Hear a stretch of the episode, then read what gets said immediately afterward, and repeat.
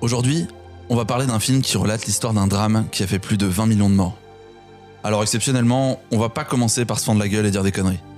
Mais on va écouter un peu cette jolie musique et promis on revient pour dire des bêtises dans quelques instants.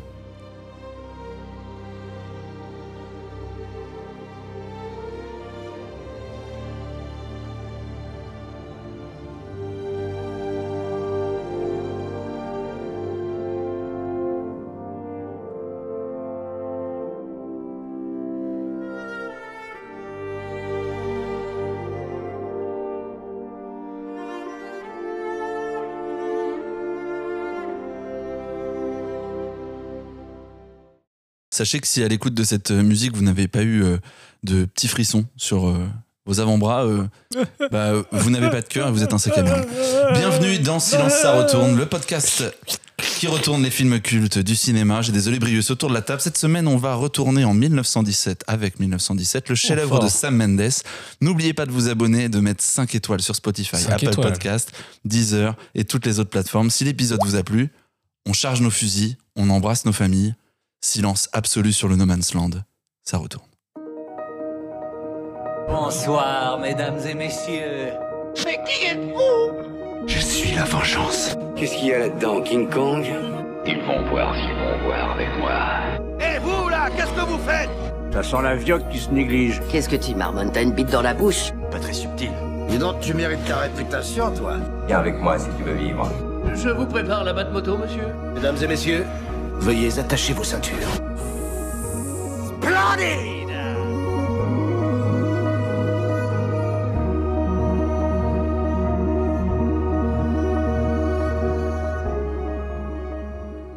C'est parti donc pour un nouvel épisode. On fait un peu l'état des lieux du euh, corps de régiment. Soldat côtier, Présent. soldat pivot? Présent. Très bien. Je suis bien sûr accompagné de Simon et Vincent, les deux euh, euh, vidéastes du second euh, régiment de la prod vidéo. Euh, merci pour euh, Le vos- Devon Stew. Exactement.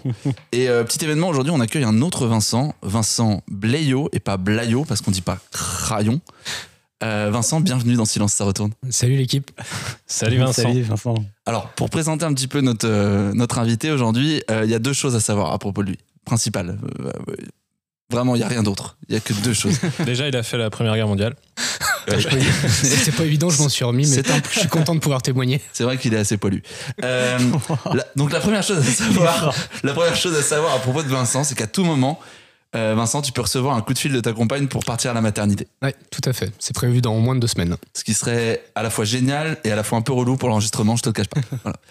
Euh, la seconde chose à savoir, c'est que tu as un rapport particulier avec cette époque. Non, non pas que tu vécu la Première euh, Guerre mondiale, tu es un petit peu trop jeune, euh, malgré. Enfin, euh, tu es un peu trop jeune.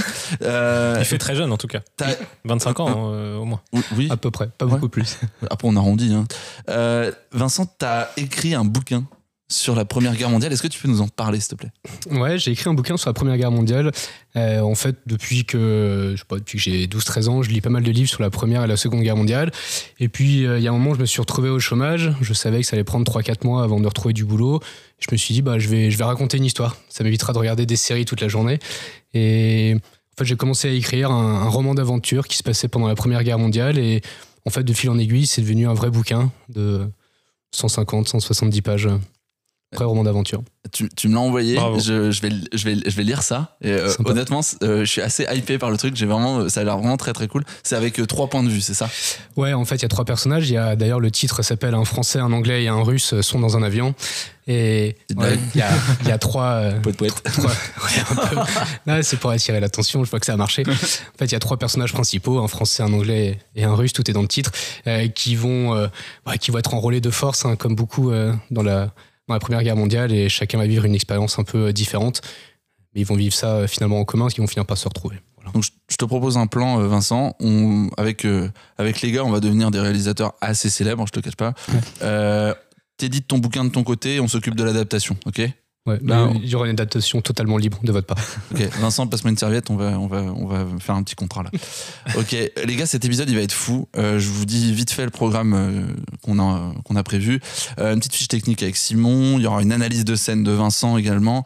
On va donner chacun nos scènes préférées, celles qu'on aurait peut-être retournées aussi. Et on va avoir deux quiz autour des films de guerre. dont un quiz Hmm. que j'ai Hmm. préparé avec la complicité d'une personne et vous allez voir que ça va donner. Donc euh, restez avec nous, on va parler donc de 1917. Avant toute chose, petit tour de table, est-ce que ce film il vous a retourné? On commence par notre invité, Vincent. 1917, ça t'évoque quoi? Ouais, il m'a retourné forcément. Alors au-delà du fait de bien de connaître un petit peu euh, la période, en fait, il m'a retourné parce que contrairement à tous les films de guerre sur la Première Guerre mondiale où on voit de la boue absolument partout, euh, là c'est une vision un peu un peu différente où on voit un peu la boue dans le No Man's Land, mais derrière c'est tout- surtout euh, toute cette culture de la terre brûlée qui a eu euh, qui a eu lieu pendant le retrait des troupes allemandes vers la ligne Hindenburg. Et en fait, c'est quelque chose qui n'a pas été vraiment traité au cinéma euh, depuis 100 ans. Donc c'était une vision différente et ça m'a un peu retourné pour ça. Euh, toi, c'est vraiment le contexte, le contexte historique. On voit déjà que t'es es, très calé. Moi, euh, perso, moi, c'est surtout la technique qui m'a plus que l'histoire. Vous, les gars, Vincent, par exemple Ouais, ah bah absolument, parce que moi, 1917, en fait, il est dans mon top 3 des films, de tous mes films préférés. Et euh, j'ai vraiment adoré, comme tu dis, euh, tant pour la technique, parce que Roger Dickens a la direction photographique, qui est mon directeur photo préféré, qui a fait un travail incroyable dessus. Vraiment, à chaque fois que je le vois, j'ai des frissons. Euh, mais aussi peut-être parce que j'ai un, rapport peut-être un peu plus particulier euh, à, ce genre. En fait, avant, j'étais pas pareil, j'étais pas du tout film de guerre. Je me rappelle, je regardais avec mon père quand j'étais beaucoup plus jeune et ça, ça m'atteignait pas du tout, comme tu dis, Vincent, un petit peu avec de la boue partout, c'est un peu fouillis et j'y pigeais que dalle. Et euh, en fait, ay- ayant fait un petit peu partie d'un régiment, j'ai pu faire participer à des tournages de courts-métrages de reconstitution de films de guerre. Et donc, j'ai pas fait l'époque de la Première Guerre mondiale, mais en, en voyant un petit peu en, comment ça s'est passé, en baignant un petit peu, un petit peu dedans, bah, j'ai un rapport beaucoup plus intime avec, euh, avec ce film. Et euh, je, je le trouve incroyable du début à la fin. Quoi. T'as une photo sur Insta où t'es avec, euh, t'es avec un casque et tout. Oui, Ouais. oui, oui. Toi, Simon? Bah, c'est un peu comme euh, mes deux compères, hein. c'est c'est un super film. Euh, je mentionnerai en premier euh, la photo parce que moi je suis un peu comme Vincent, j'aime beaucoup le, Mm. le travail que fait Roger Dickens. Euh, je pense que c'est un des meilleurs à Hollywood euh, à l'heure actuelle euh, Ouais. dans, son, dans son secteur. Et, et après aussi, bah, ouais, pour l'histoire, parce que comme, comme vous disiez, la Première Guerre mondiale, elle n'a pas, pas été tant traitée que ça aussi au cinéma. Donc bah, ça fait plaisir de voir ce genre de film-là. Et, euh, et je trouve que c'est un, un film assez incroyable. Donc il y a, il y a la prouesse technique aussi euh, que, que je trouve euh, très immersive, parce que du coup c'était un peu l'objectif. Quoi. Donc c'est un film très immersif et ça j'ai l'impression que, bah, qu'on est avec, euh, qu'on vit en fait euh, une partie de, de, de, cette guerre euh, horrible. Mais, mais c'est, ça c'est assez incroyable. Et bah, on se prend aussi à, à, travers ce, schéma technique-là aussi à des longueurs. Parce que forcément, le, plan séquence fait que bah, ça traîne aussi un peu parfois, hein, mais, mais c'est assez appréciable. Et je trouve qu'en fait, au final, ce film-là est, est, est vraiment très propre. Et, euh, et franchement, euh, bravo à, à ceux qui l'ont réalisé parce que bah, parce que c'est c'est un truc un peu à part dans, dans ce qui s'est fait aujourd'hui euh, au cinéma. Ouais, parce que pour ceux qui nous écoutent euh, et qui connaissent peut-être pas euh, 1917, c'est- donc c'est un film qui a été filmé euh, en faux plan séquence, donc c'est ça Mm. Ce qu'on appelle faux plan séquence. Donc on a l'impression que la caméra continue de tourner tout le temps, qu'il n'y a pas de, qu'il y a pas d'interruption, qu'il n'y a pas de cut. Et notamment dans les euh, 30 premières minutes, euh, c'est- hyper immersif. Quoi. Tu, tu rentres direct dedans, enfin, c'est, c'est assez spectaculaire. Euh, moi, en vrai, vous avez résumé à peu près euh, tous les trucs, sauf un peu la partie historique. Moi, je n'avais pas forcément euh, certaines refs. Moi, je trouve que c'est un film qui rend déjà qui rend plutôt bien hommage à, à cette période, sans la caricaturer, en essayant de, de donner un petit peu le. Elle est très terrain, elle est Ouais, très, très réelle. ouais, pas, voilà, trop très de, réelle, pas trop de sup- Même un peu gore, enfin vraiment, des- et, des, et des trucs aussi, des fois, des, on en reparle, moi j'en reparlerai notamment dans la scène que j'aurais retournée. Des, ça montre aussi le, le gâchis de la guerre et le côté débile des fois de certaines choses. Quoi. Ah, c'est un film contre la guerre. Je trouve euh, le message, c'est de te dire. euh, Et je pense que d'ailleurs, ça doit être le rôle de tous les films de guerre, c'est de nous montrer que ah, faut plus faire ça. Mais non, mais et puis c'est ce que j'aime bien dans le film, c'est qu'on voit aussi à quel point le destin de milliers de personnes euh, se joue sur des postes clés de, de commandants euh, et où euh, bah, si l'information elle circule pas bien, chacun a sa vision des choses un petit peu et en fait bah, tu ça peut en découler de la vie ou de la mort des gens en fait et euh, tu vois à quel point aussi bah, ça ça n'a aucun sens en fait. Mais ça, ça tient aussi à la personnalité. Il y a, je sais pas si on peut déjà évoquer, mais il y a une scène où euh, Mark Strong dit à George McCabe euh, quand tu vas donner l'information au colonel Mackenzie, fais-le devant témoin parce que il y a des hommes qui aiment la guerre. Et en fait, c'est ça aussi, c'est les ordres complètement débiles qui étaient donnés parce qu'il y, a des- il y a des hommes qui aiment le sang, qui n'hésitaient pas à envoyer des soldats à l'abattoir parce que en fait, ils aimaient ça, ils étaient dans leurs éléments. Bah, D'ailleurs, on va écouter un- une petite partie du. Tu as, évoqué, évoqué une partie du contexte. Pour, avant de faire la fiche technique, on va évoquer un peu le, ce contexte, le, le pourquoi, en fait, ces deux soldats. Pourquoi ils il y a vont, ce film Ils vont devoir aller euh, vers, les, vers les lignes ennemies. Donc, on va écouter un petit peu. C'est Colin Firth qui parle. Je ne comprends pas, mon général. Voilà. Ce secteur est tenu par les Allemands, mon général. Il n'y a plus d'Allemands. Ne vous emballez pas. Apparemment, il s'agit d'un repli stratégique. Il semble avoir établi une nouvelle ligne 14 km 5 plus loin. C'est le colonel Mackenzie qui commande le deuxième. Il a fait savoir hier matin qu'il continuerait à attaquer les Allemands qui se replient. Il est convaincu qu'il les a mis en fuite. Que s'il peut percer leur ligne, il renversera la situation. Il se trompe.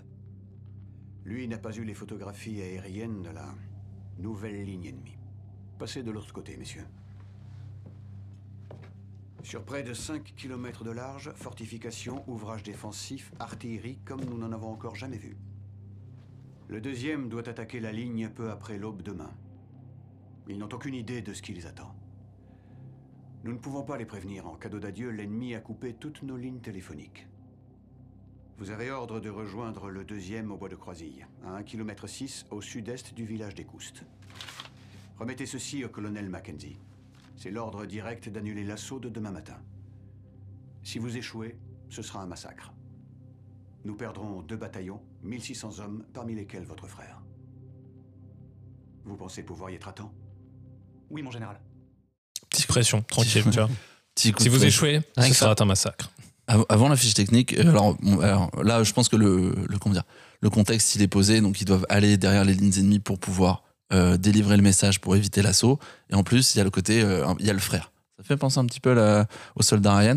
Moi, j'ai un aveu à vous faire, les gars, Oui, sur, bah, faut sur une, les. faut sur une les- attache émotionnelle, tu vois, Oui, genre pour te happer dans le truc, tu vois. Moi, j'ai un aveu à vous faire un peu hors contexte sur les films de guerre et la guerre en général. C'est que j'ai un rituel quand je, pour m'endormir où je m'imagine en fait dans un décor de guerre, dans une camionnette, au milieu d'une fusillade. Et j'imagine tous les, tous les détails du décor, les bruits des coups de feu. euh, et plus j'imagine les détails, plus je m'endors. Et tu rêves de guerre après? C'est- très bizarre. Non, je rêve Parce pas. que souvent, Je on dit pas. quand on place le décor de ses rêves, on... après, là, le subconscient prend le relais. et- Ça me met dans une position en fait tellement inconfortable que, que j'en viens à apprécier l'inconfort. Et, euh, et je m'endors, mais genre Mm. direct. C'est pour ça que tu ne marches pas avec le débile, tu fais que te rouler dans la boue. Oui, c'est ça. Ouais. Moi, je, moi, je, je- Ah, c'est ça Je Je trouvais- comprenais pas, tu vois, ça fait un an et demi, le mec, il se roule dans la Bah, on va pas vite, tu vois, quand on va en ville et tout, Ah, euh, c'est un peu long. quoi. Pourquoi il se faufile par terre, votre copain Non, voilà le petit aveu euh, un peu, euh, un peu, dé- un peu dé- débile. Ou alors des fois dans, dans l'océan aussi. Des- Mais, mais c'est mouillé, c'est chiant. C'est un Ouais. coup à se pisser dessus. Euh, Vas-y, Simon, la La fiche technique. plutôt, du coup. La quoi? Hein? Hein? Oui. Et Qui êtes-vous À la fiche technique, allez. euh, non, mais il faut que ça avance un peu là. Donc, à la fiche technique, bah écoutez, je vous présente un petit peu. Ce film, donc c'est un film de Sam Mendes euh, qui a réalisé entre autres American Beauty pour ceux qui connaissent un petit peu sa filmo, Les Noces rebelles aussi. Il a déjà fait un film de guerre qui s'appelait Jared. Et euh, c'est aussi lui qui a travaillé sur deux opus de la saga James Bond, à savoir Spectre et Skyfall. Et petite actualité du moment, Monsieur Sam Mendes vient de sortir un nouveau film qui est actuellement au cinéma qui s'appelle Empire of Light. Euh, donc, euh, on vous invite chaudement parce qu'avec Vincent, c'est un film qu'on a envie d'aller voir aussi, Ah bah ouais, parce que à la photographie, on retrouve à nouveau Roger Dickens, donc euh, ça risque d'être plutôt pas mal. Ouais. Et encore une fois, je sais pas ce qui se passe en ce moment, mais les cinéastes ont vachement envie de parler de cinéma aussi. Mm. Euh, on l'a vu avec Babylone euh, récemment. Il y a Steven Spielberg qui vient de sortir Fablemans aussi. Et euh, du coup, bah, Empire of Light aussi. Le cinéma est encore euh, très présent euh, dans ce, dans ce nouveau film. Il y a un Donc, article de Télérama qui est sorti sur les, ju- justement les films qui parlent de cinéma. qui- et l'obsession qu'Hollywood a pour lui-même. C'est c'est très intéressant. Ouais, ouais, c'est hyper intéressant. Donc c'est un film qui est, qui est, qui est récent, hein, qui est sorti en France euh, le 15 janvier 2020, qui est dispo pour ceux qui ne l'auraient pas vu ou qui voudraient le revoir sur euh, Netflix. Depuis, depuis fin février, c'est tout récent. Ouais, c'est tout récent. Et euh, voilà, donc au casting, on retrouve deux persos principaux qui sont plutôt inconnus. Alors maintenant, vous voyez leur, tête parce qu'ils ont fait des choses depuis, mais surtout euh, George McKee. Euh, mais c'était une volonté de Sam Mendes de prendre des gens qui n'étaient pas euh, connus, en tout cas pour les deux persos qui, jouent les rôles pardon, de messagers. Donc George McKee et Dean Charles Chapman. Mais au casting derrière, on en parlait aussi avec Vincent, Vincent, Vincent. Comment est-ce qu'il est différencié pendant le podcast? Ça va pas être facile, mais avec Vincent B. Euh, on parlait de ça et euh, il y a un sacré casting derrière. hein. Il y a Colin Firth, euh, Mark Strong ou encore euh, Benedict Cumberbatch aussi. Donc, euh, ouais, c'est pas tout, hein, parce que aussi. Dans... Richard Madden. Ouais. Et ce qui est marrant, c'est que tu as cité euh, Dean Charles Chapman. Oui. Il a joué Tommen euh, dans Game Ouais, of Thrones. donc ça, c'est une belle anecdote aussi et euh, on laisse Vincent la raconter. Non, non, mais c'est vrai qu'on en parlait avec Simon euh, tout à l'heure. C'est assez marrant de voir que euh, les, les- les deux frères en question, il faut sauver un des, des- un des deux frères. Les deux frères Blake, en fait, sont euh, Richard Madden et puis euh, Dean Charles. Et Dean Charles Chapman. Chapman, qui sont en fait dans Pas les. Tracy Chapman. Qui- non. c'est pas pareil. Non, pas, pas pareil. Qui, sont, qui jouent tous les deux dans Game of Thrones, mais un dans la famille euh, euh, Lannister, Lannister, et l'autre euh, Et un autre chez les chez Stark. est marrant, c'est. Dean Charles Chapman, moi je suis un fan de Game of Thrones absolu, euh, c'est un des, un des acteurs qui a joué plusieurs rôles dans Game of Thrones. C'est-à-dire qu'il a joué un cousin Lannister où il se fait trucider par euh, Jamie à un moment donné, et il a joué après Tommen. Donc c'est assez drôle. Ah bah, tu vois, tu m'apprends quelque chose. Anecdote, tac tac. Fun, fun Bien fact. joué. Euh, donc à la photo, on retrouve Roger Dickens. C'est important de le mentionner, mais retenez bien ce nom si jamais euh, vous aimez beaucoup euh, le rendu de 1917. Eh ben, allez voir la filmo de ce monsieur. À la musique, on a Thomas Newman. Là aussi, il y a du costaud. Mm. Et Vincent en parlera tout à l'heure aussi avec la scène, sa scène préférée, mais euh, très très bon. Il a notamment composé les musiques des Évadés. Donc il a travaillé avec Franck Darabon, euh, plus, plus jeune. Euh, la ligne verte, Le pont des espions de Spielberg aussi. Et puis bah, Skyfall, il travaillait déjà avec Sam Mendes. Et Empire of Light euh, dernièrement aussi. C'est un film qui a coûté 100 millions de dollars. Donc on est sur du gros budget, mais on n'est pas non plus sur quelque chose de démesuré. Donc euh, vu les prouesses techniques, euh, c'est quand même intéressant. Et euh, il y a eu quelques récompenses quand même, hein, deux Golden Globes, dont celui du meilleur film et du meilleur réalisateur, et trois Oscars pour celui de la meilleure photo pour Roger. Et euh, ah voilà. Et puis euh, un- deux Oscars aussi, euh, donc mixage son et effet visuel. Puisque comme on l'a dit, on suit. euh, c'est ça qui est intéressant aussi, c'est que c'est censé durer 24 heures, puisqu'on dit euh, vous avez jusque demain matin pour transmettre l'information. Sinon après, euh, les- nos troupes vont lancer l'assaut. Et c'est impossible de faire un plan séquence en- de 24 heures sur un film qui dure euh, 1h59. Euh, donc, bah oui, il y a des tricks pour justement qu'on ne voit pas ce plan séquence-là, et dont notamment un qui est extrêmement intéressant, je trouve, c'est celui où justement euh, le, perso de Scofield, euh, non pas Michael Scofield, puisqu'il était en prison à ce moment-là, donc il, pouvait, il était occupé, mais euh, ce caporal Scofield qui se prend un coup sur la tête en tombant dans les escaliers, et ce qui permet de faire une ellipse, et qui justifie aussi du coup le temps et le fait de passer du jour à la nuit qui aurait été impossible à filmer en plan séquence. euh, On va même dire que c'est euh, réel, peut-être le, le seul cut visible dans tout le film. quoi. Exactement. Ouais, celui qui, euh, qui est obvious. Quoi. C'est c'est le seul cut narratif, on va dire. Après, c'est des, après, c'est des tricks. Est-ce que, est-ce que, par exemple, Simon, tu as l'info de, de, la, du, de la scène la plus longue? Parce qu'ils ont fait des cuts euh, qui ne se voient pas. Ouais. Est-ce que as. Alors, la seule chose que je sais, c'est que le, là, donc, euh, c'est une, c'est une succession de plans séquences, euh, ce film, et que le plus long dure 8 minutes. Ce qui n'est pas grand-chose euh, sur 1h59. Par contre, c'est énorme, parce qu'il faut imaginer, c'est 8 minutes. La caméra, elle lance. Il y a 8 minutes de tournage, de chorégraphie, de synchronisation entre les acteurs, de discours. Parce que vous l'avez vu, hein, quand ils marchent dans le No Man's Land, la caméra, elle tourne autour d'eux. Mhm. Il se passe plein de trucs. Euh, c'est hyper intéressant, du coup, de voir à quel enfin le jusqu'au boutisme qu'ont pu avoir Roger Dickens et Sam Mendes là-dessus parce que c'est c'est quand même fort. Mais le plus petit euh, le plus petit plan séquence c'est une minute par exemple. Donc une minute euh, c'est pas non plus énorme mais euh, voilà c'est peut-être 8 minutes par-ci enfin 8 minutes 2 minutes 1 minute 2 minutes 3 minutes 1 minute et tout ça après avec des tricks euh, du coup. Soit des choses où bah voilà la caméra elle passe derrière enfin derrière un objet, derrière un arbre, derrière une porte, à travers euh, un rideau. Et ces, ces, ces cuts sont faits à ce moment-là, on les voit pas. Et c'est ça qui, c'est la magie du montage aussi et de la post-prod. hein. Donc, mais non, c'est impressionnant. La première fois que je l'ai vu, j'ai essayé de trouver les cuts, j'arrivais pas. À part, euh, Ah ouais à part la scène dont tu as parlé, je, je, je trouve ça tellement, tellement intelligent. Bah, tellement parfois, on les voit, parfois, ils sont un peu. bah, justement. euh, euh, mais je pense qu'on pourra en parler parce que ça fait suite à la scène euh, dont Vincent parlera tout à l'heure. Et on pourra parler parce qu'à un moment donné, il y a un cut à ce moment-là. Donc ça, c'est intéressant. Et j'aimerais juste terminer la fiche technique pour savoir euh, est-ce que euh, vous seriez capable de deviner la note des spectateurs hallucinés pour ce film? Donc spectateurs, hein, pas euh, presse critique. Sur 5. Une note sur 5. Très bonne note, j'imagine. Très bonne note. Si Ouais. c'était un 20, ce serait un bon vin.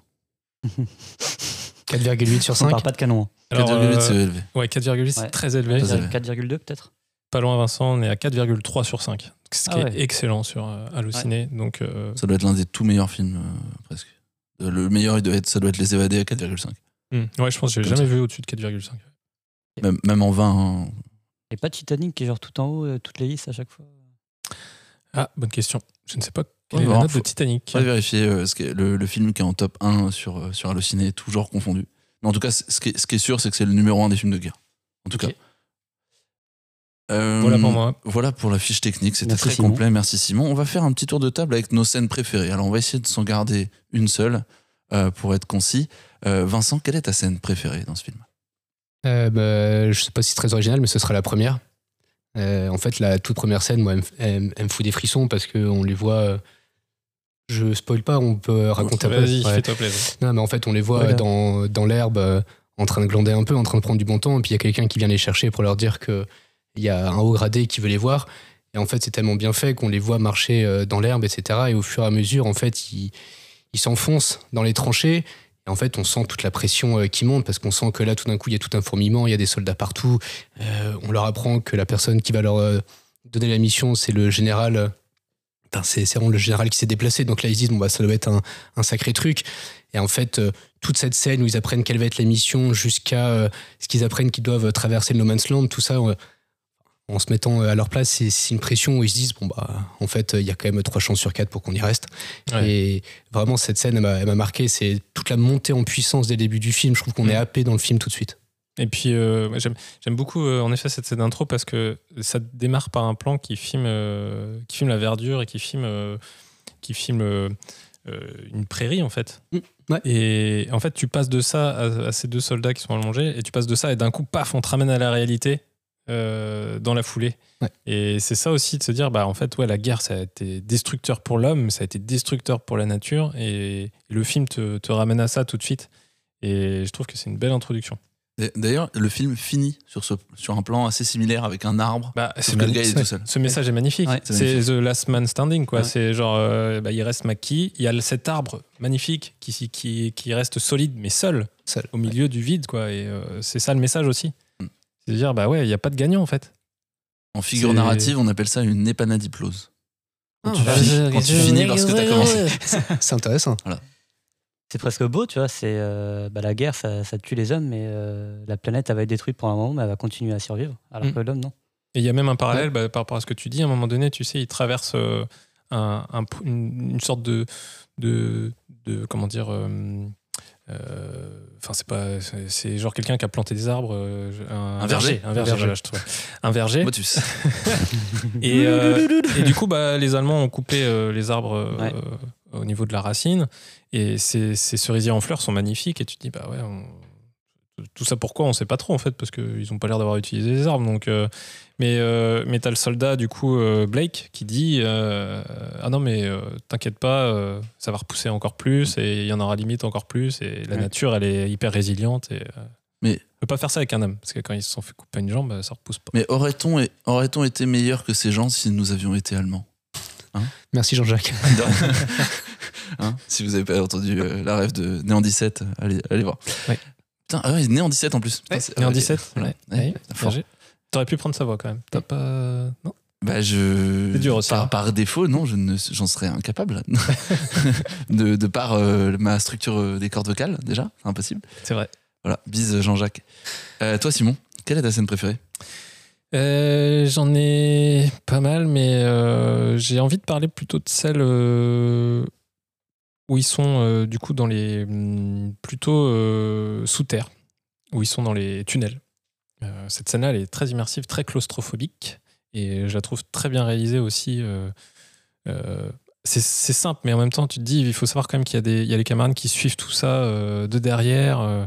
Et euh, avec euh, toute la scénographie qui est mise en place où tu es vraiment euh, avec eux quoi. Et puis il s'en sort de justesse parce que si Blake était pas là pour le sauver l'autre c'était terminé. Et, et non non c'est je la trouve hyper hyper prenante et hyper forte. Et puis ça permet aussi derrière elle déclenche aussi parce que là comme ils sont un peu poussés à bout dès le départ ça permet aussi d'en savoir plus sur l'état d'esprit des personnages. Et tout de suite dès qu'ils sortent donc lui il est un peu aveuglé parce qu'il a plein de poussière dans les yeux donc il voit plus rien Et, euh, et derrière, tout de suite, bah, tu as un peu la confrontation. C'est-à-dire qu'au début, il suit Blake parce que bah, c'est un pote et que du coup, il veut l'aider. Mais il n'y a pas trop de discussion entre les deux. C'est ça qui est aussi. euh, il lui dit il faut qu'on discute parce que sinon, on va aller au casse-pipe. Et en fait, ils discutent pas parce que l'autre, il veut juste sauver son frère. Donc, c'est genre tête baissée et il fonce dedans. Et il n'y a pas trop de moments. euh, du coup, ils se disent vas-y, on fait un plan, quoi. Il n'y a pas de plan, ils y vont. Et en sortant de là, tu sens qu'il déjà, il y en a un qui lui dit Ouais, putain, dans quoi tu m'as embarqué Et tu sens que ça commence à les tester un petit peu, quoi. Et, euh, et je trouve cette scène est bien réalisée et franchement, c'est hyper immersif. Excellent. Euh, moi, j'aime bien la- le moment avec le rat, notamment. J'aurais c'est- dû le buter, C'est débile, c'est débile, c'est simple et c'est fatal. Mais c'est pareil, c'est comme, tu vois, tu parles de la première scène. Mais moi, ce que j'adore aussi, c'est de se dire ils partent. Donc ça y est, ils disent bah allez, let's go, il faut qu'on rejoigne euh, la ligne de front.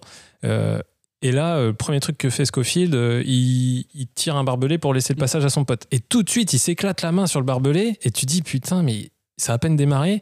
C'est des trucs de merde. Ouais. C'est comme quand toi, tu te coupes euh, avec ton Non, couteau à pain, tu vois. Ouais, mais sauf que là, tu te prends un barbelé ouais. et tu te dis putain, le mec serait capable de crever pour une merde pareille, tu sais. Et, mais oui, c'était ça la réalité de la guerre aussi. C'est pas forcément tout de suite les trucs euh, grandiloquents, genre ça explose, t'exploses sur un obus, du coup t'as tes viscères qui sont par terre. Non, il y avait des trucs, ça devait être juste des trucs tout cons et sales, tu vois, genre en mode euh, vieille gangrène à cause de- parce que tu t'es tu t'es pris la main sur un barbelé. Bah ouais, c'était la réalité aussi du truc quoi. Ouais, Ça a l'air de le lancer un peu aussi. Parce qu'ils n'ont pas de mercurochrome Et non, il n'en avait pas avec lui. dans Zaplast. C'est dommage, hein, parce qu'il faut toujours une petite trousse de secours Ah oui, euh, toujours. avec soi. C'est Ils sont-. Ils cons. Vincent, t'as donné ta scène euh, préférée, toi? Euh, non, pas encore. Euh, C'est le- c'est- vas-y. C'est le moment, ok. Euh, et ben, ma scène préférée, j'ai pas le Showtime. time code là, mais c'est bah, juste après euh, ce, ce premier cut visible dans tout le film.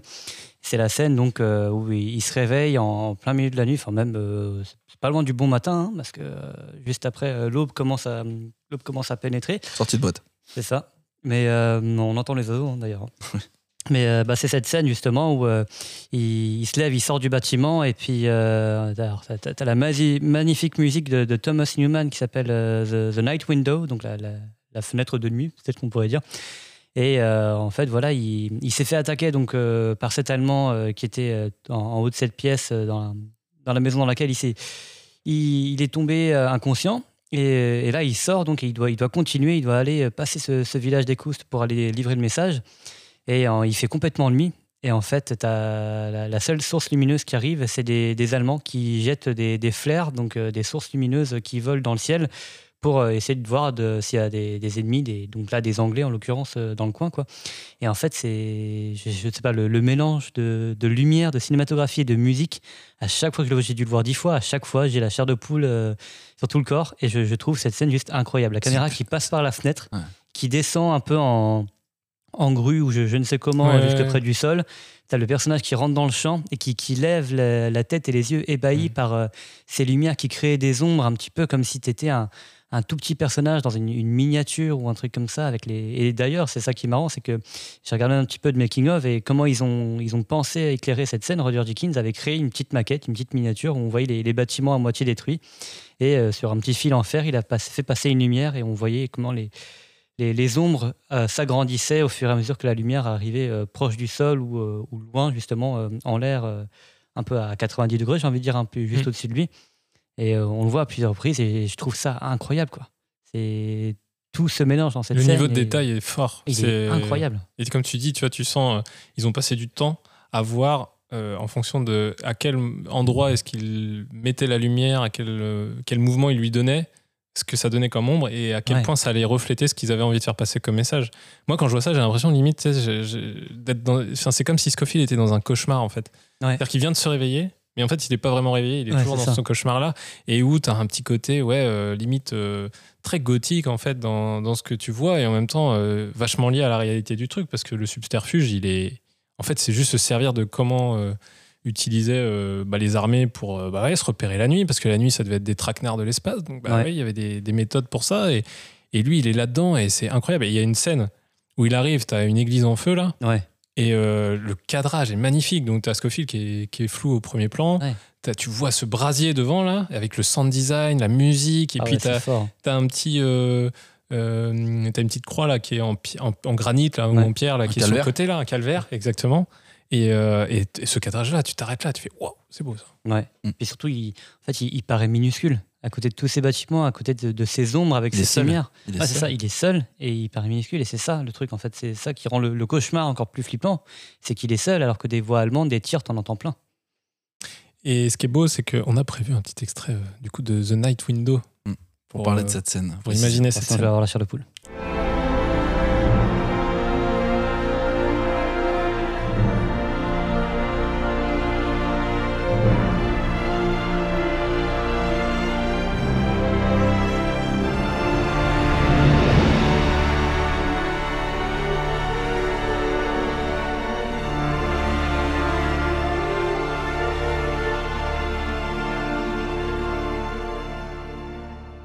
Très aérien. Tu- Ouais. Tu, sens les, tu, tu sens justement bah, les, les flares là, dont tu parlais Ouais, là, c'est qui, ça, ouais. qui montent là. Mm. On a un autre extrait aussi qu'on n'a pas passé sur les, euh, le passage des 1600 hommes.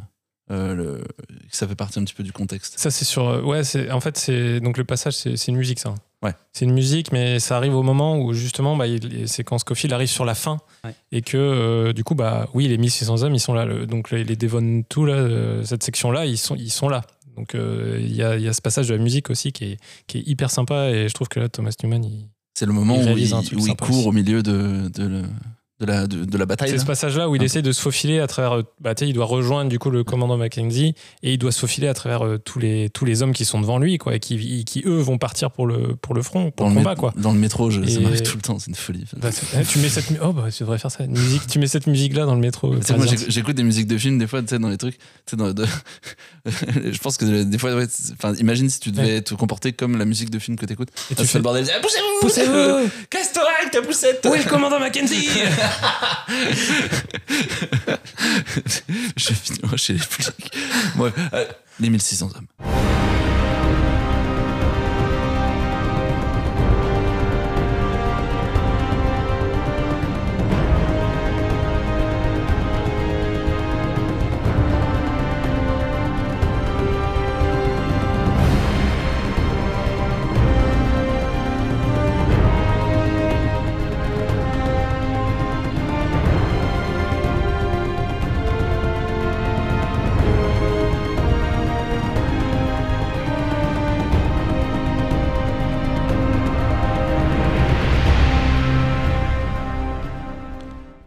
Vrai style, euh, Thomas Newman. hein. Et- vraiment stylé. et puis ce que j'aime bien je sais pas ce que vous en pensez euh, d'ailleurs mais moi je trouve qu'aujourd'hui euh, dans, dans toutes les productions qu'on nous propose euh, la musique euh, est toujours entre guillemets bien faite mais elle est très quelconque et ce que j'aime bien là, dans ce film là aussi c'est que la musique se veut épique et, euh, et prenante quand le propos le, le veut Ouais. et pas tout le temps Ouais, pas Alors que des fois, dans les films de. Enfin, que ce soit dans les films de guerre ou dans la plupart des grosses productions, on veut te mettre de l'épique à toutes les sauces et du coup, bah, tout devient épique. Et sauf que là, c'est c'est épique et ça te prend au trip quand ça doit te prendre au trip. Ouais, Si on entendait tout le temps euh, la musique comme The Night Window euh, et qu'on l'avait déjà entendu trois fois avant d'arriver à cette scène, peut-être qu'elle serait moins prenante.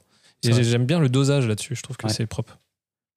Alors moi, ma scène préférée, je vais quand même la dire. C'est très. Alors c'est par contre, ça va être très rapide. C'est juste au début du film, il y a un espèce de travelling euh, dans un cratère Mm. et la caméra passe au-dessus de l'eau.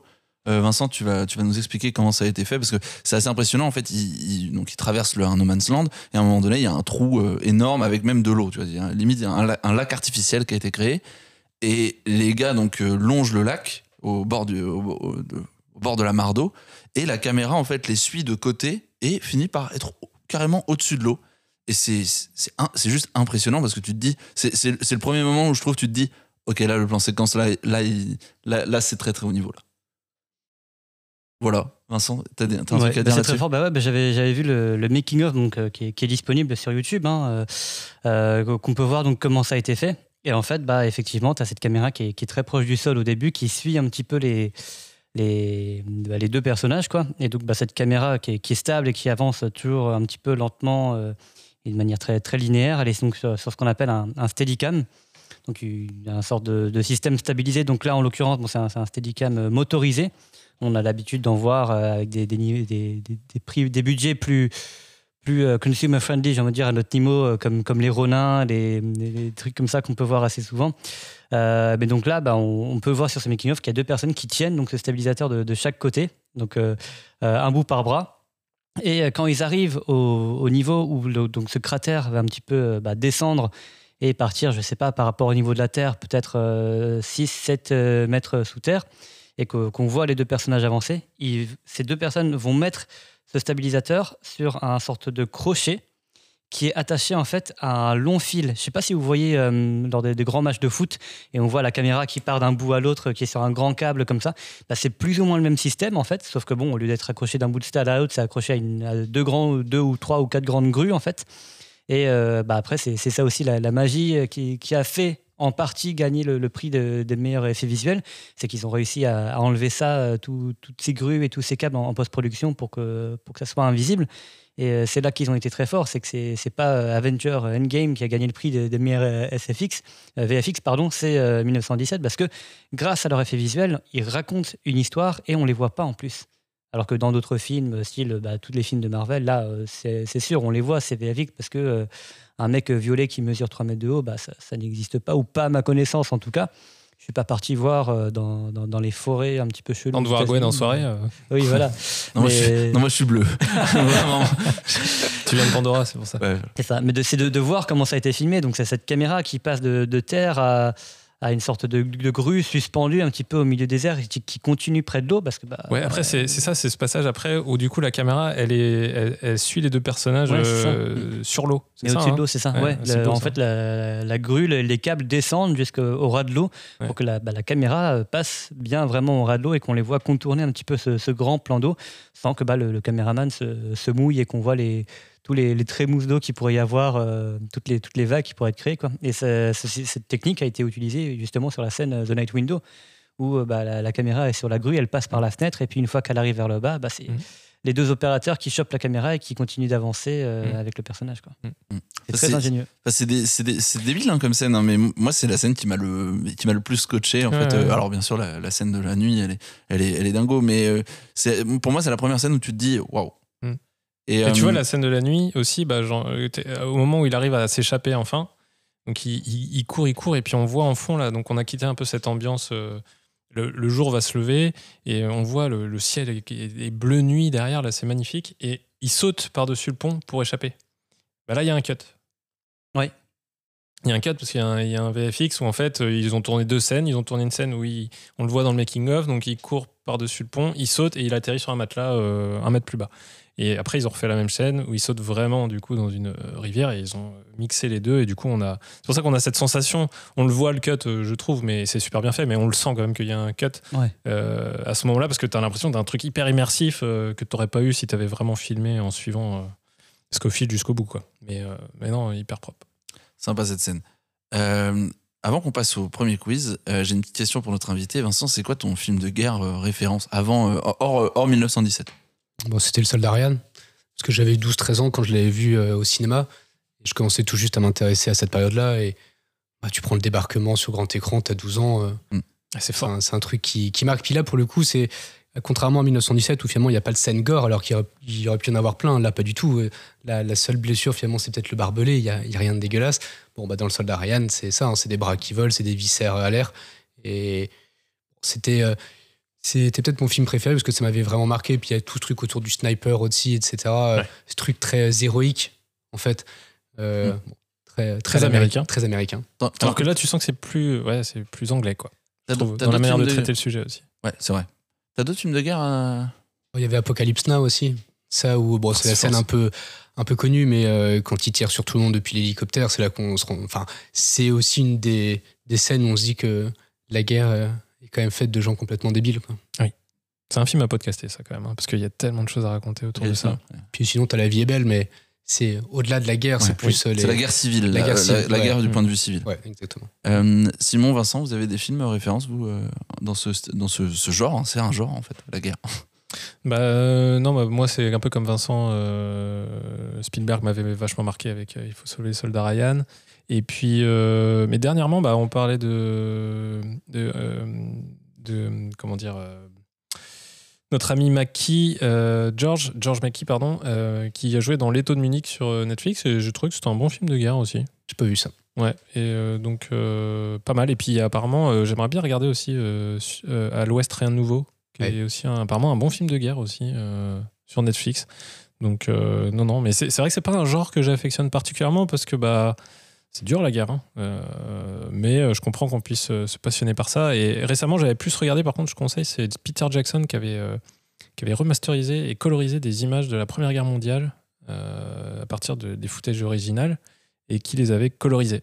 Ah ouais. Donc, en gros, tu découvres du coup les, les poilus, mais en couleur. Et ça, c'est pas mal. J'ai vu quelques vidéos comme ça sur YouTube, mais Ouais. je savais pas que c'était lui qui avait fait Ouais, ça. parce que du coup, le noir et blanc, il y a un côté aussi, euh, bah, là on le voit avec 1917, la couleur humanise, parce que c'est ce qu'on nous on voit tous les jours, et le noir et blanc mettait une certaine distance, on se sentait pas trop concerné, parce qu'on a l'impression que c'est une autre époque, euh, mais dès que tu mets de la couleur, hop, ah bah tiens, un coup, ah ouais, tiens, c'est un humain, ah ouais, ah bah du coup, tu vois pas les choses de la même manière. Et toi, Vince? Euh, bah, moi, un film qui m'avait bien, bien traumatisé euh, quand j'étais plus petit, c'était euh, Full Metal Jacket. Stanley, Stanley. Ouais, donc euh, Kubrick, hein, mais euh, bah, voilà, bien intense. Avec cette intro où les mecs se font raser la tête et après où il y a le discours militaire le plus incroyable de l'histoire de l'univers. Ah, incroyable. Ouais, mais voilà, donc. euh, Platoon aussi, ouais. Ouais. Je sais pas si vous avez déjà vu Platoon. Ah, jamais. Pas- C'est pas trop mon style. Moi, je m'étais noté Dunkerque parce que c'était fait par Nolan et que je suis un gros Ouais. fan. Mais sinon, euh, ouais, Full Metal Jacket, j'avais noté Après, on pourrait citer euh, Tonnerre des Tropiques, mais ça, c'est- un autre style. Est-ce que c'est vraiment de la guerre On va, pas un- prendre, on va pas prendre d'accent euh, africain euh, comme Robert Downey Jr. dans Bon. ce film. Je vois, que vous, je vois que vous êtes armés pour le premier quiz. Alors, euh, pour ce premier quiz, j'ai eu la complicité de Louise, que vous avez déjà entendu euh, si vous écoutez ce podcast, euh, dans l'épisode d'Harry Potter. Louise a retourné des répliques et vous allez devoir deviner de quel film de guerre viennent ces répliques. Donc, ouais, j'ai Ah ouais. demandé à Louise de faire des répliques de guerre. Je pense qu'on va un petit peu rigoler. Oui. Est-ce qu'elle elle- beaucoup de charisme ou pas dans, dans sa réplique je, je vous laisse écouter. Première réplique, premier quiz. Personne par la guerre ne devient grand. Il y a des pièges. Alors, dans quel film ça peut être? Attends, c'est c'est un film de guerre, du coup? À proprement parler, Star Wars? non. C'est Star Wars. Bah ouais, j'allais dire, on dirait Yoda, quoi. Ouais, c'est Yoda, c'est dans Star Wars. Après, euh, dans lequel, je sais pas. euh, C'est dans le 5. C'est dans le 5 C'est dans l'Empire contre-attaque quand il arrive sur euh, la planète avec les, les. Bravo les gars, en tout cas. Ça allait vite. Hein. Pas mal. Ouais, Mais tu vas voir, ils sont très très chiants. Mais heureusement, j'en j'en ai deux, trois où c'est un peu costaud, où tu devrais avoir ta chance, Vincent. C'est parti pour le deuxième. Votre devoir n'est pas de mourir comme un con pour votre pays, mais de faire ce qu'il faut pour que le con d'en face meure pour son pays.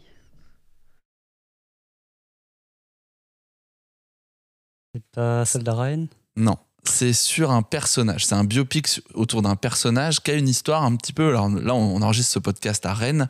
C'est un personnage qui a une histoire euh, assez importante avec, euh, avec Rennes et, et ce côté-là de la France, en tout cas. Par rapport à la libération. Si- oh. Par rapport à la libération de la France. Un Américain. The Imitation Game? Hmm, non. Non. Rien à voir. Mmh, vraiment pas rien du à tout. voir. C'est un général. C'est le général Patton. Ah, Patton. Ouais. Ouais. Qui a Ah. libéré no- notamment Rennes et une partie de, une partie de la Bretagne. J'allais dire, tu parlais de, Bre- de Bretagne, on est près des Gaulois, donc j'allais dire un Astérix Obélix, mais rien à voir. C'est pas la même guerre. C'était pas ma guerre, c'est Obélix qui a dit Mais, ça. mais du, du Oui. coup, c'était quel film alors? C'était Patton. Ah, c'était Patton. d'accord. Je connais pas. Je ne Nouveau- connais pas non plus. Nouveau film, on en a parlé tout à l'heure. Ceci est mon fusil. Il y en a beaucoup d'autres comme lui, mais celui-là, c'est le mien. Et je ne suis rien sans mon fusil. Et sans moi, mon fusil n'est rien. Alors, est-ce que vous savez ce que c'est? Full Metal Jacket. Full Metal Jacket. Alors, il y a une partie dans Full Metal Jacket, mais c'est pas proprement euh, cette partie-là. Oh. Cette citation-là, elle vient d'un autre film de Sam Ah ouais Mendes. Ah ouais. Donc Jared. Jared. Mais il y a effectivement, moi au départ, Oui, je pensais que c'était. euh, ils sont tous couchés dans le lit avant qu'ils Ouais. se couchent, Ouais, euh, bah, ouais. c'est exactement ce qu'ils Ouais. récitent. Quoi. Ouais. Euh, Alors, il y, a- il y a- il y avait les, hein. les deux réponses étaient possibles. Et Ok, vous, C'est vous les peut-être avez euh, un hommage de Sam Mendes à. Stanley Kubrick. Peut-être. Mais euh, Jared, je l'ai pas vu en entier, donc. euh, Quatrième extrait. Protégez vos armes du sable. Je veux des actions nettes. On se retrouve sur la plage. Soldat Ryan. Soldat Ryan. Facile. Très rapide du côté de Vincent. Nouvel extrait.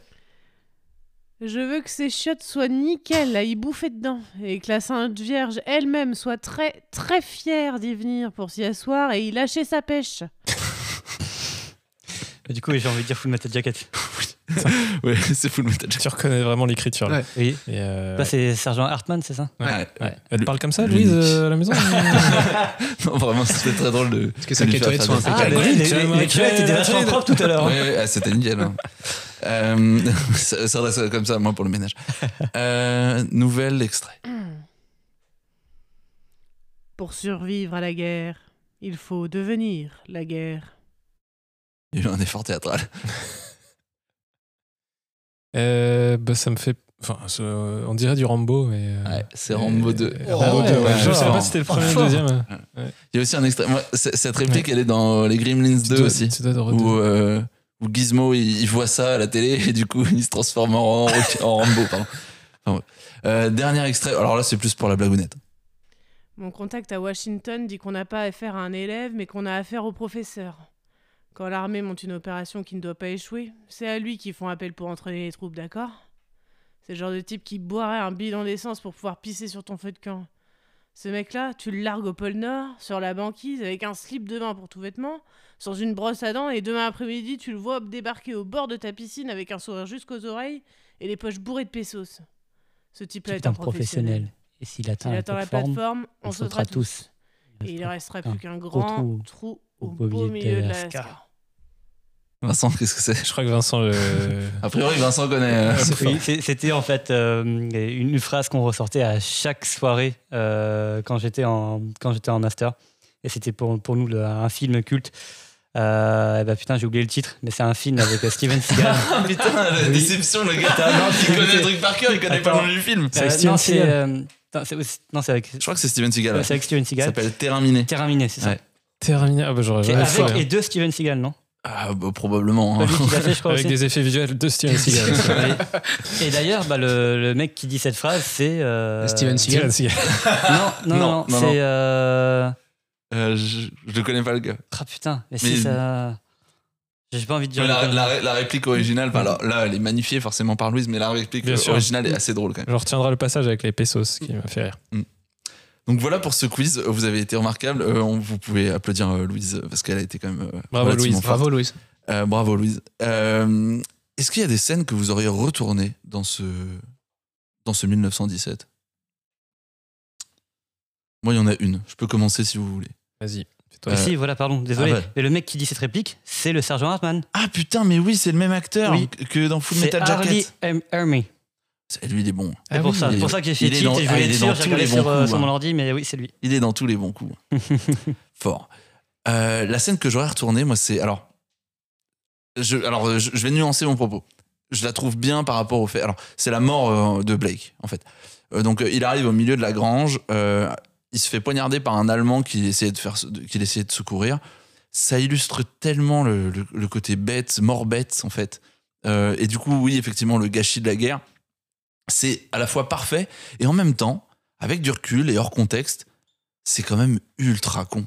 Le gars, il, il y a son pote, il va chercher de la flotte, il revient, l'autre il s'est fait poignarder. Ouais, mais c'est, tu sais, c'est comme euh, pareil. En fait, le film veut te dire que la guerre, c'est nul. C'est, Ouais. le message du film. Et du coup, bah, les protagonistes, eux, c'est le message de dire on leur donne une mission, mais ils te prouvent par leurs actions qu'eux, ils, sont- ils sont là parce qu'on leur a demandé d'être là, ils sont pas là par conviction. Et du coup, bah, quand il y a un Allemand qui s'écrase avec son avion, la première chose, c'est le geste humain de dire euh, je cherche à sauver, qu'importe dans quel camp tu es. Sauf que ça, se retourne contre soi et c'est ça l'horreur de la guerre, c'est de se dire ouais t'as beau être sympa et d'être humain, en fait bah non ça peut se retourner contre toi. Parfois ça peut ne pas, mais les films souvent euh, s'il y a un- un- un- une action dans un sens ils vont ils vont pas te montrer l'autre euh, sens et là du coup c'est c'est dur. Mm. Et il fait la même chose quand il tombe sur l'allemand au début euh, juste pendant The Night Window. Oui, à la C'est-à-dire fin, que- devant l'église qui brûle. Ouais, ouais. ouais, il, plaque l'allemand. Il baisse son arme. Ouais, Ah non. il, non, Il y a il, l'autre il en plaque l'allemand. Non, il plaque l'allemand euh, sur. Euh, sur le poteau. il lui met la main devant la bouche et il lui dit Chut Ah oui. Mais il veut pas le tuer au départ. Ouais. Tu vois, il, il lui laisse une chance. Et l'autre derrière. Bah, même ah, juste hop. avant ça. Quand il arrive devant l'église et que t'as l'allemand qui est là, en fait, il, il baisse son arme, air de dire Oui. j'ai pas envie Oui, de t'attaquer. oui, oui. Et c'est l'allemand qui le brandit vers lui. Et à chaque fois, bon, ça fait passer les Allemands pour des sacrés salauds, mais après, dans l'autre sens, ça peut être la même chose. Mais eux, en fait, ils font. le- le- le- c'est la preuve d'humanité. C'est de se Ouais. dire, euh, le premier geste, c'est pas de te dire que t'es mon ennemi, c'est plus d'essayer de se dire, on peut s'entendre et on peut chacun aller de notre côté, en fait, euh, dans cette horreur-là. Mais non, Bah, ça marche pas. Moi, ça me dérange un peu parce que je, je trouve que dans le, ce film-là, malgré les prouesses techniques qu'il peut apporter, il, il reste dans euh, cette espèce d'héroïsme. euh, euh, alors, honnêtement, je, je- moi, je, je- je pose la question, c'est une question ouverte. Euh, Est-ce que euh, cette scène-là, euh, de la mort de Blake qui est, assez fatale et qui effectivement qui illustre bien le propos et même la scène où il court à la fin où c'est complètement héroïque. Est-ce que ce serait aussi génial s'il n'y avait pas ce, s'il avait pas cette photographie qui est superbe, s'il n'y avait pas ce, ce concept de plan séquence qui rend le truc hyper immersif Est-ce que ce serait pas un énorme nanar? Moi j'aime, moi j'aime bien plutôt la symbolique, tu vois, genre par exemple le plan de fin, tu dis que c'est héroïque, mais c'est héroïque, mais c'est complètement désespéré aussi. Parce qu'en soi, euh, tu te dis, mais mec, t'as, franchement, t'as combien de chances de passer euh, les, tes 300 mètres à courir là Mm. Et d'ailleurs, j'ai une anecdote autour de, de cette scène. Ah, mec qui tombe? Oui, Ouais, mec qui tombe. ouais, ouais. Qui tombe, du coup, c'était pas prévu. c'est le figurant qui est parti trop tôt. et d'ailleurs, coup, j'ai bien vérifié quand je l'ai revu, je l'ai vu qu'une fois, et en fait, le. Bon, il se relève pas il y en a un qui se relève, mais le premier, il se relève pas. Il se relève il pas, reste premier. couché la tête au sol. Alors, je sais pas s'il est évanoui dans les vapes ou quoi, mais il ne bouge plus. Ouais. bouge plus, ouais. Ouais, et je pense qu'il s'est dit, merde, j'ai fait une connerie. Ouais, mais Mais il s'est dit, putain, j'ai foiré le plan. Du coup, il s'est dit, je reste au sol.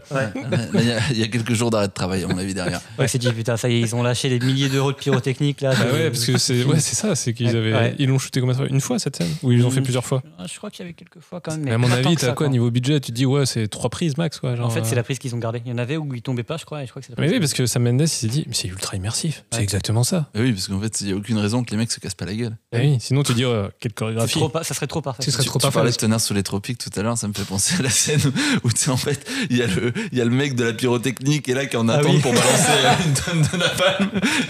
Il donne le signal et du coup, il gâche la scène où il dépense des milliers, avec le, le plus cher. C'est trop drôle. Ouais. Je l'ai revu il y a pas longtemps, c'est vraiment, Ah ouais c'est vraiment n'importe. Est-ce qu'il y a une autre- est-ce qu'il y a une scène, vous, que vous auriez retourné Je crois pas. Ah ouais? Ouais. À ce point-là, j'ai tellement aimé ce film que.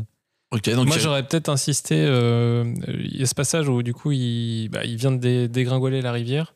Et euh, j'aime bien parce que ce- le film, par moment, met des petits, des petits bouts de poésie, notamment Ouais, le passage avec la française aussi, là, où Oui, aussi, oui. il y a l'histoire avec le. Bah, il, y a, il y a le bébé qui est là, bébé, il, lui donne le, il lui passe son lait, il, il parle pas la même langue, mais c'est un moment en suspension jusqu'à ce qu'ils reviennent à la réalité. Ils se disent Bah non, en fait, là, t'es es dans ta bulle, en fait, faut y aller. Mais quand il dévale la rivière, euh, il, il est là dans l'eau, il comate à moitié et euh, il manque de se noyer hein, Mm. quasiment. Il a plus de force hein, et puis il a eu un sacré coup à la tête. Et il y a les et il y a les fleurs des, des cerisiers Ouais, qui sont un peu sur l'eau. ouais. Mais, mais j'aurais encore aimé qu'il rentre encore plus dans la poésie et que et que on sente limite un peu aussi le. Bah si, il s'est pris un coup sur la tête. Donc limite, tu suggères qu'il y a une partie qui est réelle, mais il y a une partie en fait qui est, qui est un peu fantasmée aussi Mm. de, de la réalité. Et j'aurais aimé qu'il y ait encore plus de fleurs en fait à venir sur lui et qu'il soit en mode. euh, Qu'est-ce qui se passe? Où est-ce que je suis? Tu sais, un moment entre horreur et, et- Ok. et beauté. Ah. J'aurais aimé ça, tu vois. Genre, peut-être Ouais. j'aurais retourné dans Ouais, ce sens-là. intéressant. Limite, les ajouter, puis d'un seul coup, elles disparaissent et on retrouve le vrai plan. et- Ou ouais, ou tu sais, quand la caméra retourne derrière, en fait, tu dis, ah bah tiens, il n'y avait pas tant de ça Ouais. de fleurs, ou tu vois, c'était juste lui et le moment, il a, il a imaginé un entre réalité et fantasme. Bon, après, c'était déjà très beau. hein, mais... Mais c'est magnifique. Et puis Ouais. surtout, tu as l'horreur derrière de chevaucher des corps qui stagnent depuis euh, des semaines dans Oh, l'eau. là. Putain, la vache. Euh, D'ailleurs, mais, un ouais, corps mort, ça flotte? Bah, t'as vu, ils sont tout gonflés et tout. Là, il doit y avoir un truc. Ouais, regardez, si on a des biologistes qui nous écoutent euh, par rapport à la décomposition, est-ce que vous pouvez nous, nous taguer en commentaire sur le, le temps qu'un corps met à remonter? Enfin, ça nous aiderait. Mais non, mais il y, a- il y a une chaîne YouTube comme ça qui parle des, des morts. Des euh, corps morts? Non, mais des, des morts célèbres au cinéma et ils font des autopsies. Euh, je sais plus comment s'appelle Ah, cette The chaîne. Coroner The- non Oui, ouais, Si, c'est ouais. ça. Avec Et- l'acteur français, je sais Oui. son nom. Là. Ouais, bah voilà, bah, il pourrait faire ça. Est-ce que c'est réel de mourir et d'être après, euh, Ouais. de flotter comme ça? Allez, C'est horrible. Est-ce que vous êtes prêts pour le dernier quiz Ouais. Le dernier quiz, euh, Vincent, je t'explique le, le- le concept. Je suis allé voir les, les, comment dire, les critiques hallucinées de, des films. Je regarde généralement euh, que des critiques euh, qui ont 0,5, donc les, les meilleurs. J'ai fait un- une thématique film de guerre. Euh, pour te donner un exemple, par exemple, 1917, on a un internaute qui nous dit Des soldats propres, une histoire cousue du- de fil blanc, l'avion, les Allemands qui ne savent pas tirer, une musique lourdingue pour bien souligner le drame, aucune émotion, failli sortir tellement je m'ennuyais. voilà. Donc c'est le type de c'est le type de critique qu'on peut qu'on peut avoir. Donc je vous dis les critiques et derrière vous essayez de deviner un petit peu le, de quel film on va parler, Ah, Donc, sachant que c'est des films de guerre, euh, soit qui traitent de la guerre, guerre, ou soit qui sont pendant la guerre. Film absolument pas crédible et plein de mensonges historiques. Ouais, genre euh, la Seconde Guerre mondiale a existé. Quoi Donc là, visiblement, euh, on a Jean-Kévin qui, qui est un petit peu. euh, Un complot. qui sort de sa grotte. hein. comme par hasard, euh, qui nous parle d'un film. Alors euh, là, du coup, c'est, euh, je trouvais ça très drôle, mais c'est Oh, il y avait une caméra pendant la guerre Non, mais oh, euh, Ouais, complot. n'importe quoi. n'importe quoi. Alors c'est un film avec Liam Neeson qui se passe pendant la guerre. Est-ce que vous l'avez Ah, la liste de Schindler Oui, la liste de Schindler. voilà. Il y avait pas. Alors d'habitude, j'essaie de trouver des, des critiques avec un tout petit peu. Incroyable. Ah, c'est beau. Pardon. Oui, je, je compose aussi un peu. D'habitude, alors Thomas les prochaines seront un petit Thomas. peu plus explicites. La prochaine, franchement, si on enlève la bande son, les acteurs et le nom du réalisateur, que reste-t-il de ce film? Franchement, si on enlève le scénario, euh, le mec à la photo, la musique Et et, les, attention. et les acteurs, euh, Et attention, il y a un indice, pas grand-chose si ce n'est son titre prémonitoire. Voilà, un petit indice, pas vraiment pas facile à trouver. Et en, en plus, c'est un, c'est un indice qui peut vous induire en erreur. Mourir peut attendre? Euh, non, pas vraiment la guerre. Euh, J'aurais mis espionnage plutôt. Mourir peut-être. Oui, C'est autre chose. Non, j'ai- Ouais. j'ai- Attends, je confonds avec quoi? Ah, c'est pas il faut sauver le soldat Ryan, puisque tu sais qu'il faut le sauver, non? Alors, c'est plutôt le titre prémonitoire en mode la, personne n'a pas aimé et du coup, c'était un peu un désastre, tu vois. Non, tu coup, tueras euh, point? Hmm, Non. bah, c'est un bon film aussi. Ouais. J'aime bien. C'est avec ça que. Le jour le plus long? Euh, ça pourrait. Pour moi, il y a Un pas- long dimanche de fiançailles. Alors, alors, alors, en vrai, en vrai c'est assez dur parce que pour moi, il y en a trois. euh, ça pourrait être voilà, le jour le plus long, un, un long dimanche de fiançailles, ça pourrait être pas mal aussi. Pour moi, au départ, quand j'ai lu, un- je me disais, ah, attends, c'est Voyage au bout de l'enfer ou Apocalypse Now? C'était Apocalypse Now. Ah, donc, oui. euh, Parce que Voyage au bout de l'enfer. Ouais, mais- Voyage au bout de l'enfer, ça aurait pu être Ça aurait pu ça. ouais. Alors, Donc il a pas aimé qu'il n'y ait pas d'apocalypse? Ouais, je sais pas. Alors, nouvelle, euh, nouvelle, euh, nouvelle critique par Gonard. Euh, à la fin, on verra si, si c'était le une faute de frappe ou pas. Euh, Jean-Luc lui-même. Une merde sans nom. 1h24 de non-humour. On aurait demandé à des collégiens de 6 d'écrire les dialogues du film. Le résultat aurait été guère différent. Comment autant de personnages, comment autant de personnes ont-elles osé associer leur nom à cette bouse, foulant ainsi leur dignité aux pieds? C'est tout bonnement incroyable. J'ai presque envie de dire que la seule chose réussie dans ce film, c'est l'affiche. Référence à la célébrissime image ricaine de la Seconde Guerre mondiale. C'est un vieux film français d'humour. Septième compagnie? La Grande Vadrouille? Non. C'est c'est un, un peu c'est un peu niche, euh, mais euh, c'est assez cool. C'est avec les Charlots. Ah. Je m'y connais pas. C'est hyper vieux. hein. Non, C'est j'ai pas. c'est les bidasses s'en vont en guerre. Hmm. Euh, alors, euh, si vous avez pas vu un film des Charlots, je vous invite quand même à, à acheter un œil parce qu'il y a deux trois trucs quand même qui valent euh, le coup. Euh, et euh, les bidasses en folie ou les bidasses s'en vont en guerre, c'est assez savoureux quand même. En termes d'humour, en termes d'humour français, moi c'est un truc que je, je- alors ça a très mal vieilli, mais c'est assez fun. Ok. Ça fait un peu penser à. Je pense qu'il y a les, les mêmes mecs que, que les gendarmes qui travaillent sur les. Tu vois, c'est un peu le même, même humour, un peu assez visuel, des fois avec des tricks. Mm. Donc ça, c'est cool. Dernière critique par The Grace. Pas, de, pas de jeu de mots là sur le, sur le nom de la personne. Ni plus ni moins qu'un navet bien emballé. Le titre est une imposture, une insulte à la mémoire des gens qui sont morts dans cette terrible bataille, un crachat à la figure des amateurs d'histoire. Judd Law n'a rien à fiche là-dedans. Et cette histoire de sniper n'a pas de sens, putain. Stalingrad. Stalingrad. Que je n'ai pas vu et qu'on avait, qu'on avait opposé à qu'on avait opposé à 1917, 1917. hein. Euh, D'ailleurs, euh, chers internautes, vous aviez choisi euh, 1917 en story sur Instagram. Euh, la semaine prochaine, on mettra euh, une nouvelle, euh, une nouvelle opposition. Je crois que ce sera entre Notre-Dame, euh, le bossu de Notre-Dame et, Et Anastasia. Anastasia. Ah ouais Alors, je vous en prie, choisissez Anastasia. Dans les chaumières. Parce que moi, j'ai vraiment. j'ai rien contre le bossu de Notre-Dame, mais j'ai tellement d'autres choses à dire sur, euh, sur Anastasia. Euh, Anastasia, d'ailleurs, on boucle la boucle. A- An- L'histoire d'Anastasia commence en 1917, avec la révolution russe. Putain, que- quelle ligne éditoriale On fait, on, fait exprès, d'ailleurs, l'année prochaine, ce sera 1918. Euh, on fait que les films un Pile le début du Roi Lion, comme par Voilà, hasard. Comme par hasard.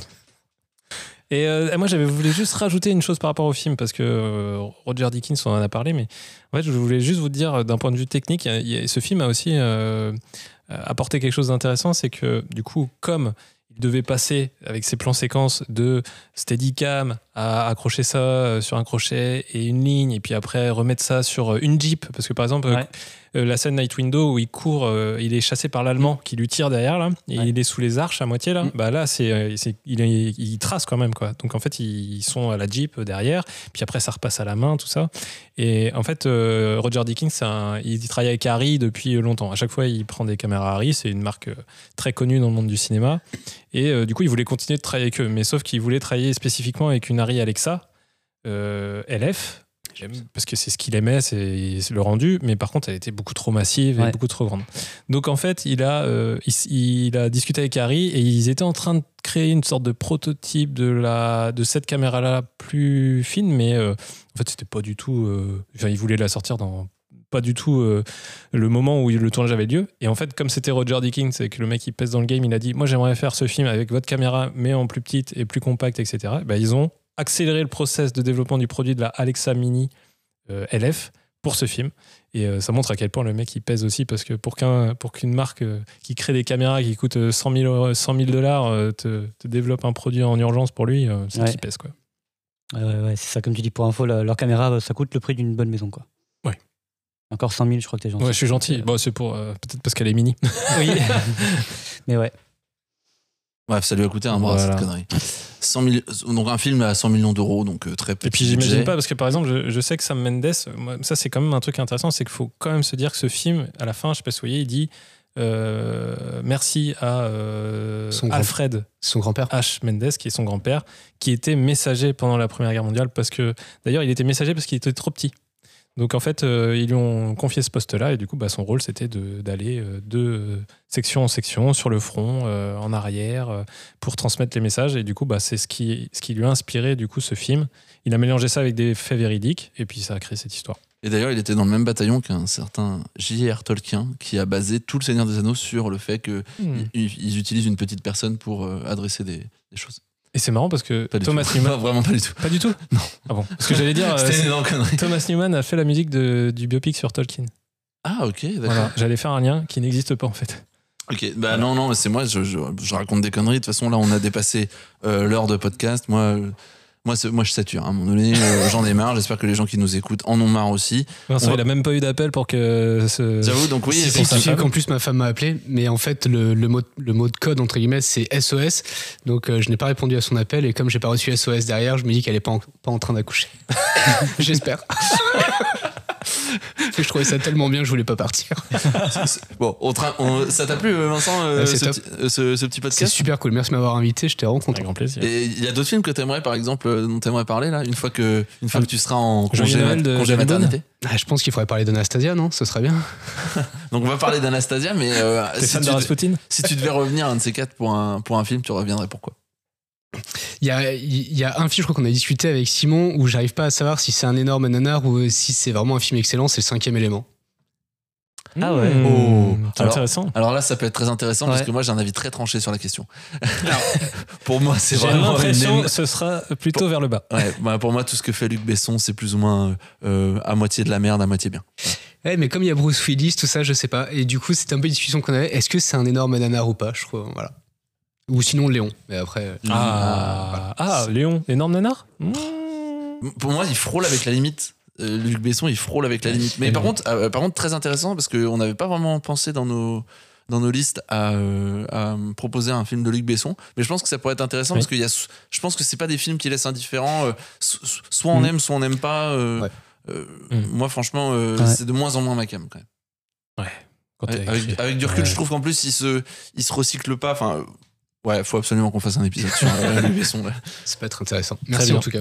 Bah écoutez les gars, on va se quitter euh, sur une petite musique. Euh, merci euh, chers auditeurs de nous avoir écoutés Merci euh, à vous. pour ce podcast. Vous êtes de plus en plus à nous suivre sur les réseaux sociaux et à Au moins écouter 50 notre 000. podcast. Vous êtes au moins un million. Ouais, Euh, oui, pardon, c'est- vrai que j'ai oublié les, les chiffres de la semaine oui, dernière. oui. Il y a- il y a tout ce qui compte après la virgule. Euh, donc euh, n'hésitez pas à vous abonner aussi sur Instagram pour pouvoir voter pour les prochains films qu'on va podcaster. Également à repartager en story s'il y a des choses que vous avez aimées. Voilà, ça nous fera plaisir. On vous souhaite une très bonne soirée, une très bonne matinée. Ça dépend à quelle heure vous écoutez le podcast finalement et sur quel faux horaire vous vous trouvez. On vous souhaite Fuso. Sur quel fourreau horaire vous trouvez Allez vous faire foutre. Allez. bon, on se quitte en musique et à la prochaine pour un nouveau retournement de film. Salut.